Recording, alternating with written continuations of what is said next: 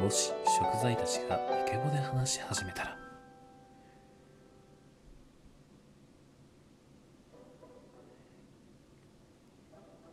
皆さんどうも低音ボイスの黒です。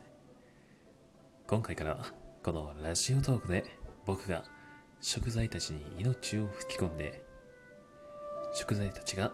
イケボで自分たちの栄養素とかそういうのを話し始めるということをしていきたいと思います。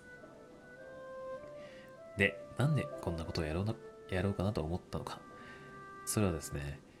僕は普段から栄養のことまあ、食材に関する、食に関する知識ですね。特段何かを栄養士とか調理師とかを目指しているわけでもないんですが、普段からやはり食材に対する感謝を忘れずに食べているので、そういったところからこう食に関心を持つようになって、で、こう何かそれをうまくこうみんなに伝えられないかなと思ったところで、僕のこの声を培ってきたこの声のスキルと、あとは栄養のこと。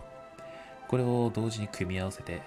できないかなっていうことで、こうよくある、こう物が喋り出すみたいな、それを食材でやってみたら面白いんじゃないかなと思って、僕なりに今回やり始めることにしました。最初からうまくいくとは限りませんが、食材たちが悠長に話してくれるように僕も頑張っていこうと思うので、ぜひよろしくお願いします。それでは、また次回から食材たちと共にお待ちしておりますので、ご来店のほどお待ち申し上げております。以上、低音ボイスの黒でした。